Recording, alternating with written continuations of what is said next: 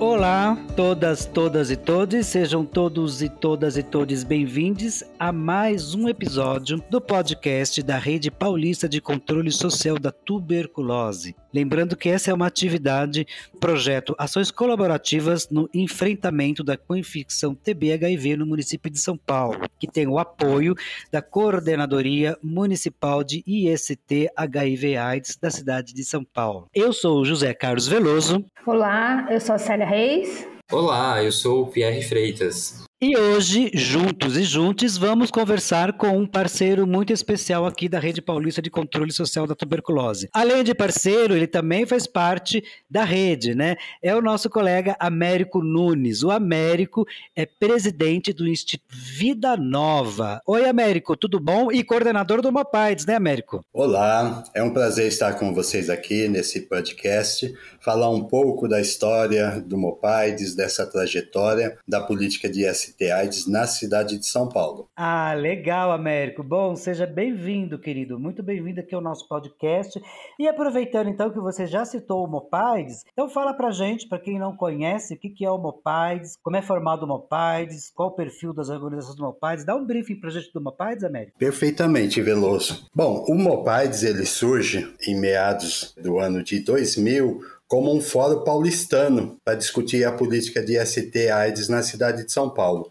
Por que o surgimento desse movimento? Até então, nós tínhamos o Fórum das ONG AIDS é, do estado de São Paulo, porém, as demandas da cidade de São Paulo acabavam sempre, sempre sobressaindo nas discussões. E as ONGs né, do interior do estado de São Paulo tinha muito pouco tempo para trazer as suas demandas, né, não sobressaíam tanto. E aí surge então o Mopaides, né, como um movimento paulistano de luta contra a AIDS, não é constituído juridicamente, e aí, a partir de 2000, 2001, houve um gap do, do MOPAIDS e a sua retomada efetivamente, aí já como movimento paulistano de luta contra a AIDS, começa a partir de março de 2002. Né, foi uma reunião que aconteceu nas dependências do CEFRAN, Centro Franciscano de Luta contra a AIDS, e aí começa a existência do MOPAIDS, discutindo especificamente as questões de ST HIV AIDS na cidade de São Paulo. Né? E aí o MOPAIDS ele tem por missão potencializar ações de políticas públicas de saúde integradas né, junto aos programas de ST, Secretaria Municipal de Saúde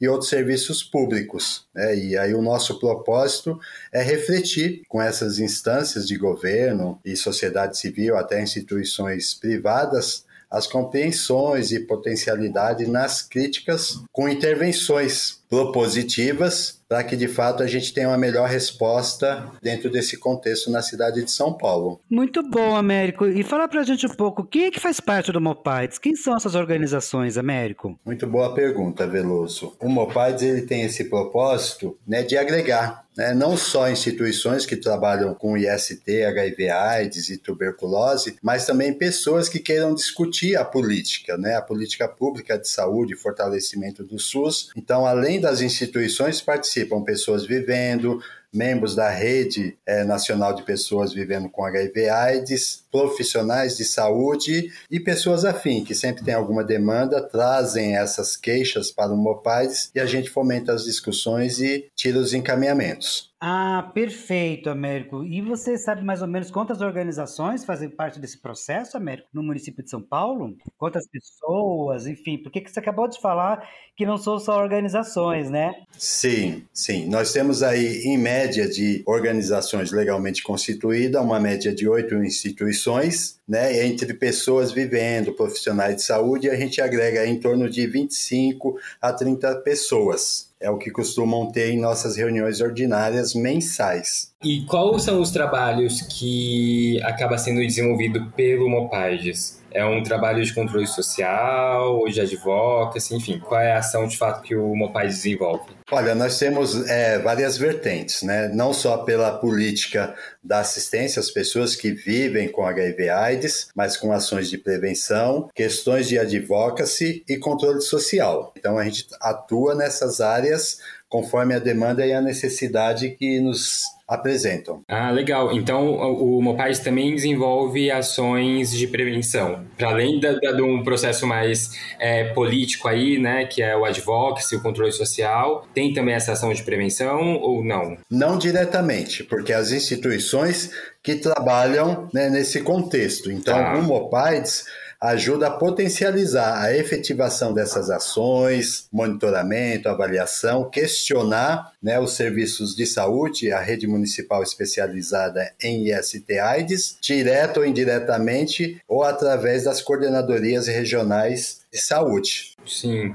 E qual foi o papel do Mopaides na efetivação agora da frente parlamentar de tuberculose e HIV? Então, o papel do Mopaides na questão da instalação da frente parlamentar, né, mista HIV e tuberculose, ou vice-versa, é fundamental em todos os sentidos, porque a gente já vinha pleiteando esta instauração da, da frente parlamentar, mas ju juntamente com o Comitê Estadual de Tuberculose, com a Rede Paulista de Controle Social da Tuberculose, que a gente entende que a saúde por si só não dá conta né, de várias questões aí que envolve não só quem vive com HIV, mas também quem está com a doença da tuberculose e ações de prevenção também nessas duas patologias. Então foi uma ação é, colaborativa, conjunta, com muito esforço. Há três anos a gente veio fazendo o advocacy né, na Câmara Municipal de São Paulo e graças a Deus conseguimos aí esse ano a instalação da frente. Américo,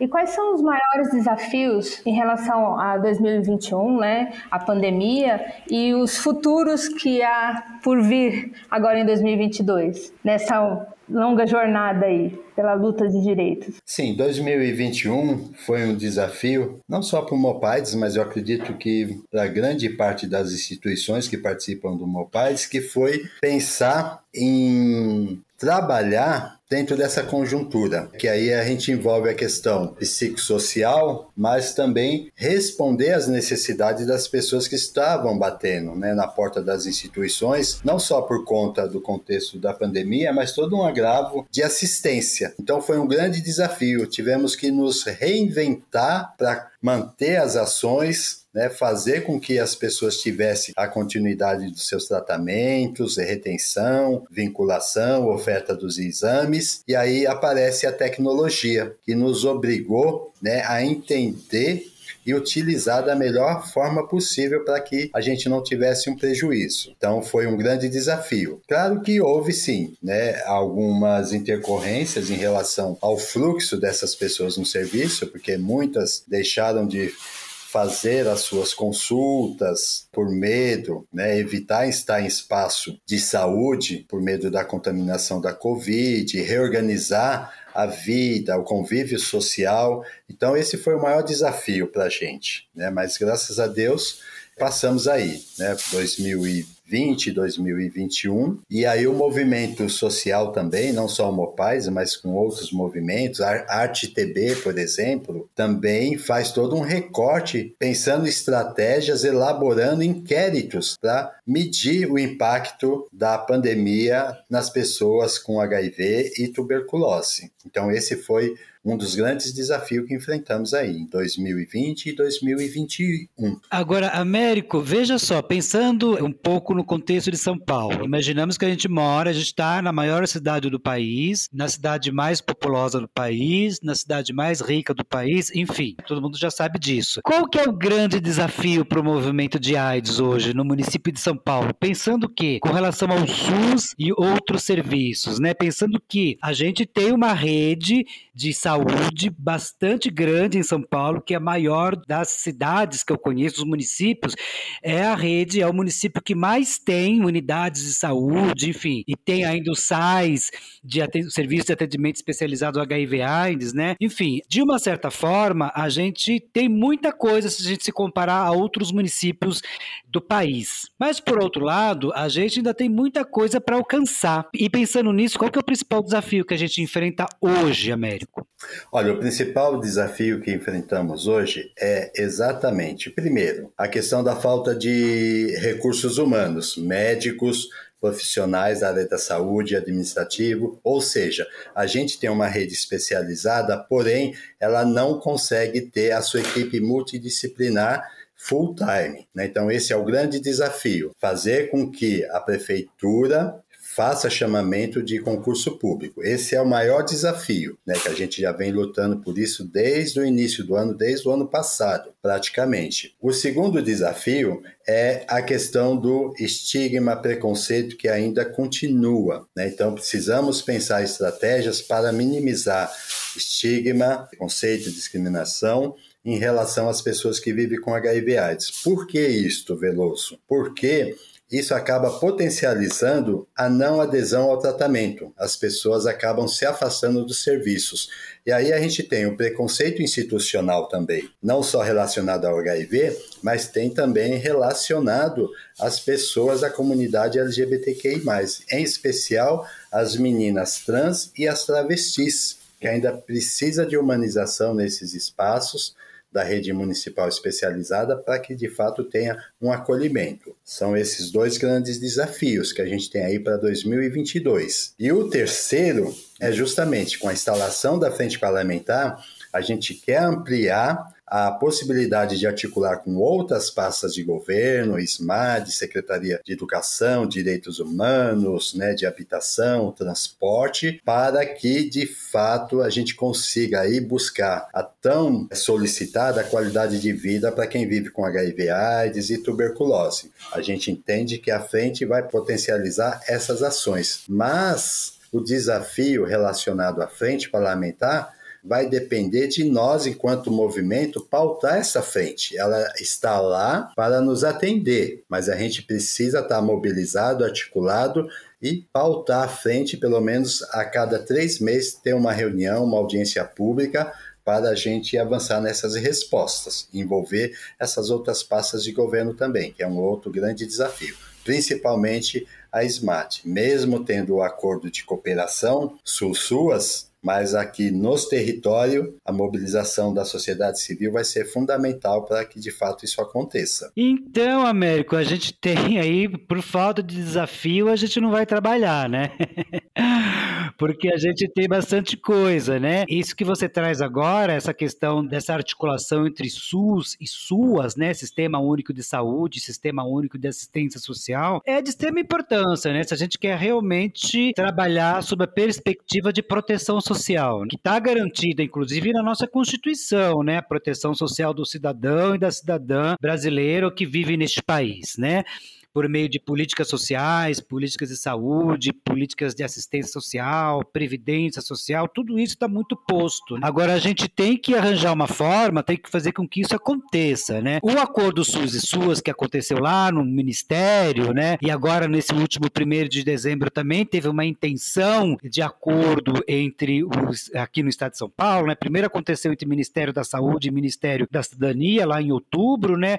Agora primeiro de dezembro acontece essa intenção intenção, aqui é assinada uma intenção entre Secretaria da Saúde e Secretaria Estadual de Assistência Social aqui de São Paulo, né, para que haja ações conjuntas entre essas duas secretarias para realmente acontecer a proteção social das pessoas em tratamento para tuberculose, vivendo com HIV/AIDS. E também a gente não pode esquecer das ISTs, né, Américo? Entre as ISTs, as infecções sexualmente transmissíveis, a sífilis, né? A sífilis, a sífilis congênita, que ainda é um problema no nosso país, também é entre tuberculose tuberculose e HIV/AIDS é a mais fácil de ser tratada e curada, né? Porém, a gente tem um grande problema, né? A gente ainda tem criança nascendo com sífilis congênita nesse país. E em São Paulo, né? Com toda essa rede né, de saúde que a gente tem, mas que você já pontuou muito bem, que não tem concurso público e que está sendo terceirizada, está indo para as mãos das organizações sociais de saúde e, portanto, o vínculo com o território é difícil, né? Porque um profissional de saúde que não tem vínculo com o território é, não consegue trabalhar. E o, o agente público, né, o funcionário público, ele consegue fazer o vínculo com o território, né, quando ele é funcionário público da saúde, da assistência social. Com a, as OS não acontece a mesma coisa, porque as OS trocam de, de agente, de,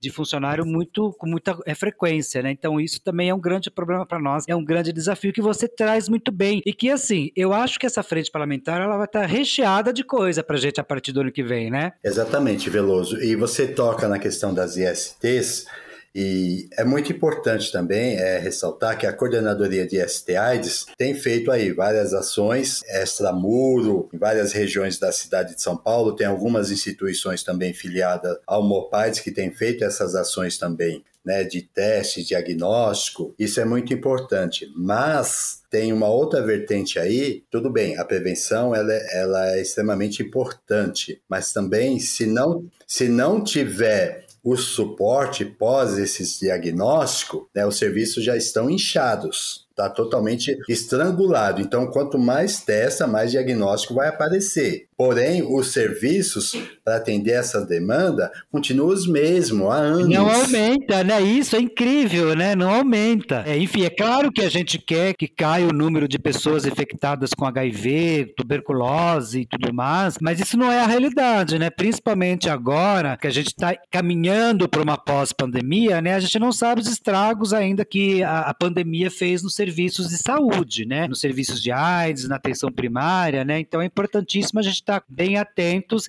E, de novo, isso, concurso público, né? Funcionalismo público. A gente não quer terceirizar a saúde, né, Américo? Não, terceirizar a saúde jamais, até porque a terceirização, né, as OS, elas visam é mais a questão financeira. A gente, enquanto sociedade civil, a gente não vai ter possibilidade de fazer monitoramento, de fazer controle social, porque eles não permitem. É, esse ainda é um outro problema, né? A gente ainda pode, enquanto Conselho Municipal de Saúde, tem pouca ingerência nas OS, né? Ou quase nenhuma. Exatamente. Né? Então, ou seja, o movimento de AIDS há tempo que já vem discutindo, somos contra as OS, né? não temos gestão participativa, não conseguimos efetivar controle social e muito mais ainda, né? elas estão enraizadas em doutrinas, em outras questões aí que interfere principalmente para as meninas trans, né? E aí que tem questões religiosas também, né? Então é um leque de problemática e que a gente não consegue é, gerir se for imposto as OS nos planos aí de incentivo à política de STIs.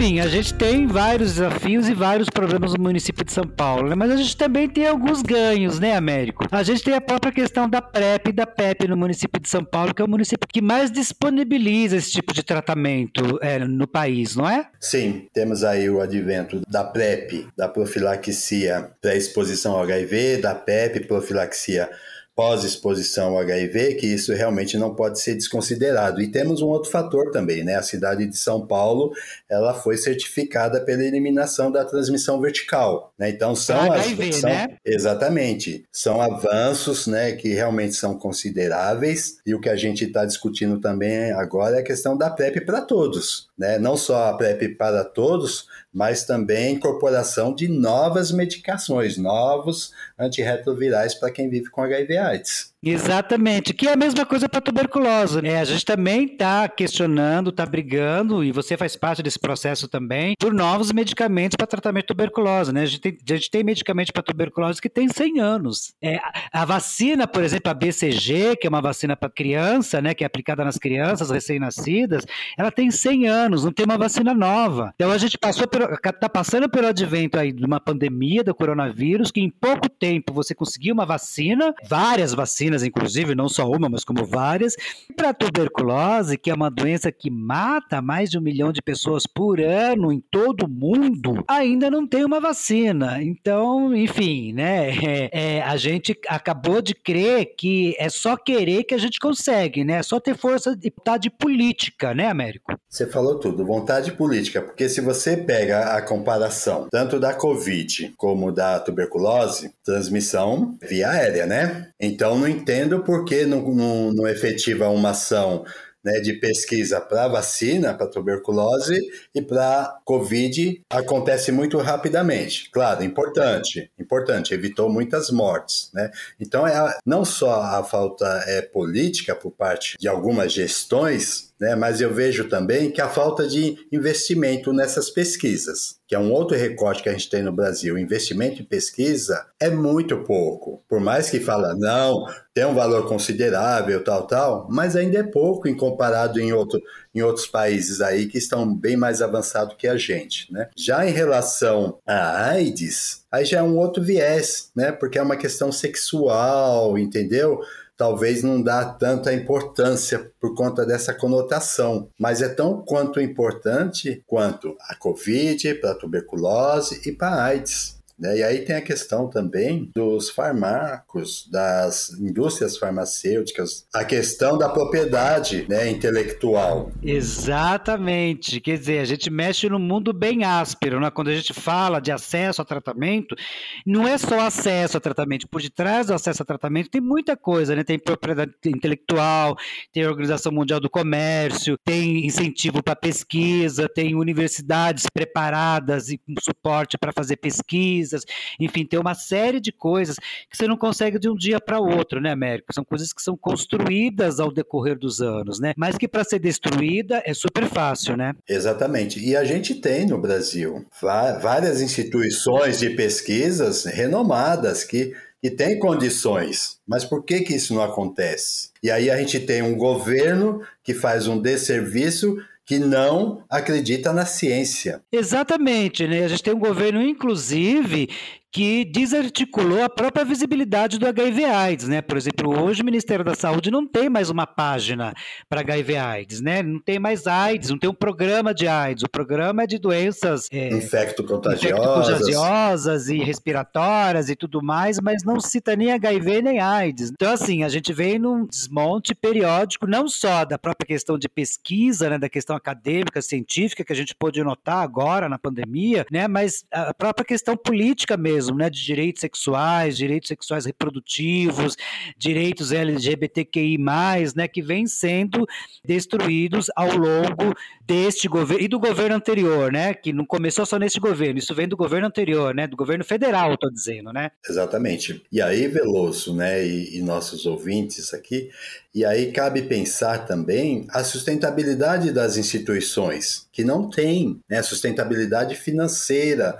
e são poucas instituições que realmente querem discutir a política. Né? Muitas estão focadas para assistência ali, trabalhos na base, né, que é importante, né? mas essa questão macro de pensar política no contexto macro, são poucas que querem, e aí fica difícil. E aí a gente tem o, os ativistas, não digo jurástico, né, mas que há muito tempo está na luta, a gente está cansado, a gente já não tem a mesma energia, que tinha antes, né? E a gente não consegue formar novas lideranças. E aí vem, vem os youtubers da vida, né? Dizem que fazem ativismo, mas até que ponto esse ativismo, né? Porque são coisas diferentes, né? O ativismo ele se dá ali na prática, no fomento de políticas públicas, né? Então há uma confusão também relacionado a isso né? E tem os ativistas que são monetizados, né, meu bem? Então, se precisa falar sobre isso também. Pois é, então a gente vive, a gente vive tempos difíceis, né? Primeiro porque é isso que você falou, acabou de pontuar que eu acho muito importante, né? A gente tá apagando fogo, né? Então agora com o aumento da miséria, o aumento da fome, enfim, tudo isso a gente corre atrás de apagar fogo, né? E a questão política, de formação política, ela fica para segundo plano, né? É, e são poucos que pegam isso para fazer, né? Porque ela tá em segundo plano, né? Porque agora tem gente passando fome, passando necessidade, enfim. E aí, junta-se a isso todas as outras questões que você acabou de falar, isso torna um ambiente bastante complicado para gente, né? Mas assim, é complicado, mas não é impossível, né? O próprio movimento social, né?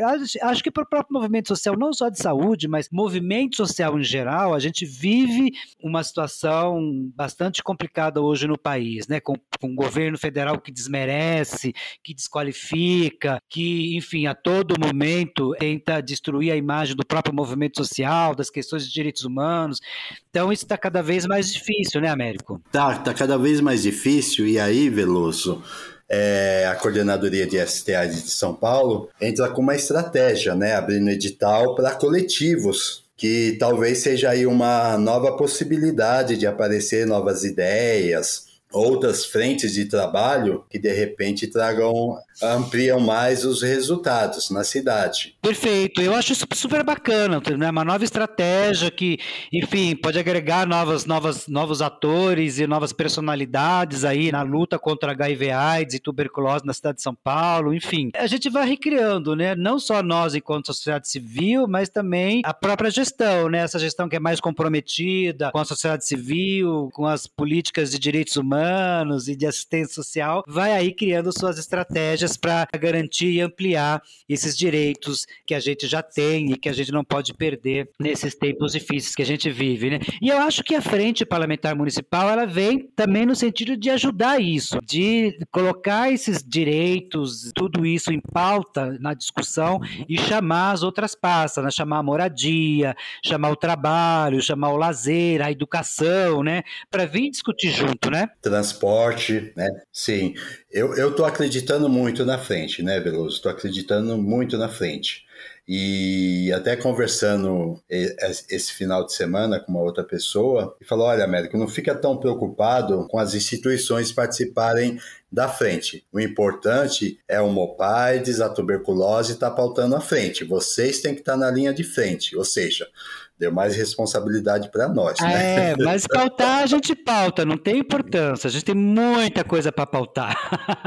tem muita, tem a própria questão da, da ILTB, da infecção latente para tuberculose, população prioritária para ILTB, tem a própria questão da prevenção combinada, tem a sífilis congênita, tem uma série de coisas que a gente pode pautar na frente. Então, acho que por falta de pauta, a frente não vai ficar. Agora vamos ver como é que os nossos parlamentares, as nossas parlamentares vão se se comportar com relação a isso, né? Sim, e aí eu quero dar um destaque também para o projeto da, da Rede Paulista de Controle Social da Tuberculose, que traz né, essa temática de uma maneira muito mais ampliada, até por conta das questões aí da tecnologia, as lives, né, os podcasts, então tem ampliado as discussões relacionadas à tuberculose. Né? Então isso está sendo fantástico, extremamente importante. E aí na reunião do fórum, na sexta-feira passada, eu trouxe essa discussão também sobre a tuberculose, das ONGs se apropriarem. Né? Do Fórum Estadual esse... de AIDS? Isso, das ONGs, isso, das ONGs se apropriarem da que... das questões da TB,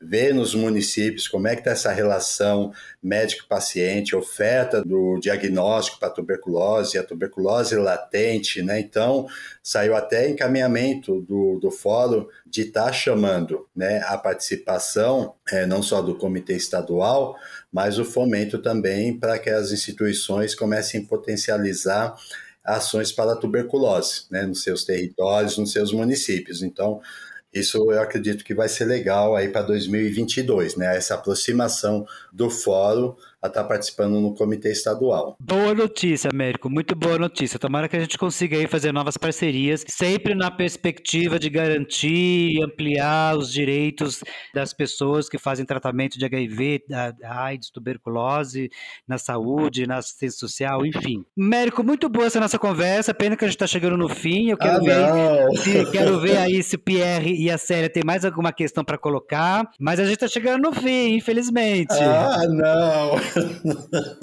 não quero, não quero.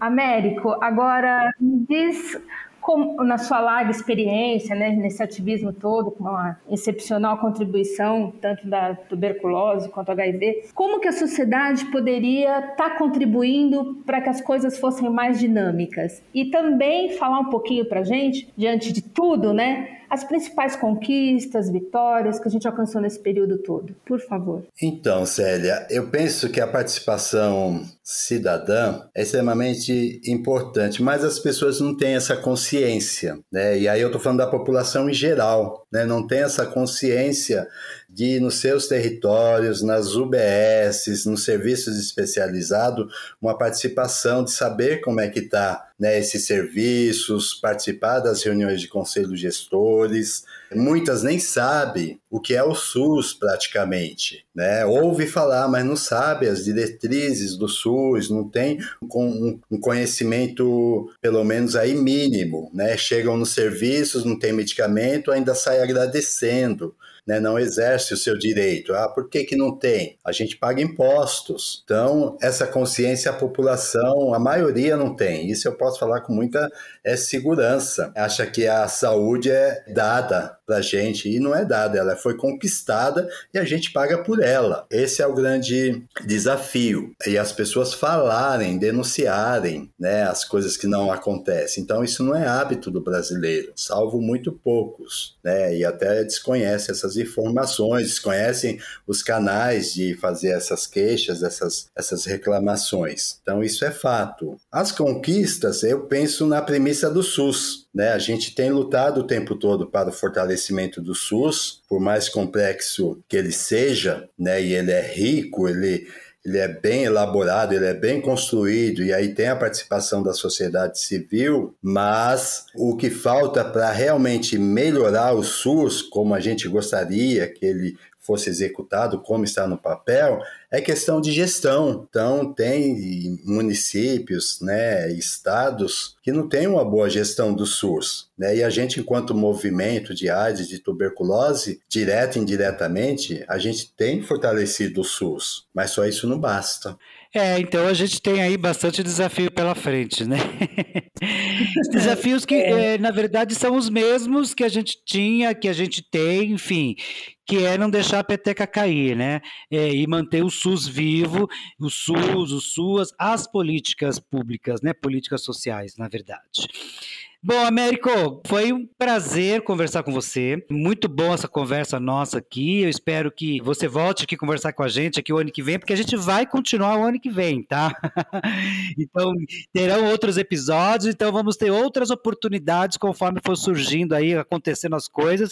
A gente vai aparecendo, chamando você para conversar com a gente um pouquinho aqui sobre as coisas que estão acontecendo no município de São Paulo, com relação ao Mopaides, a frente parlamentar, enfim, as estratégias que o movimento social em São Paulo está adotando o controle da, da AIDS, o fim da tuberculose o controle da sífilis e da sífilis congênita, tá bom? Tá bom, Veloso, eu agradeço pela participação a toda a equipe que está aí nos bastidores, Pierre, Célia, Renan, né, entre outros, e dizer que sempre estou disponível. Né? A minha proposta enquanto pessoa, enquanto militante, enquanto movimento de AIDS é estar disponível. Né? Somar esforços, construir pontes, que a gente tem aí cada vez mais melhores respostas para a gente minimizar aí, né? não só com estigma, preconceito a quem vive com HIV, tuberculose né, ou AIDS, mas também que a gente tenha uma política é, de saúde fortalecida dentro do nosso sistema único de saúde. Valeu, Américo, muito obrigado.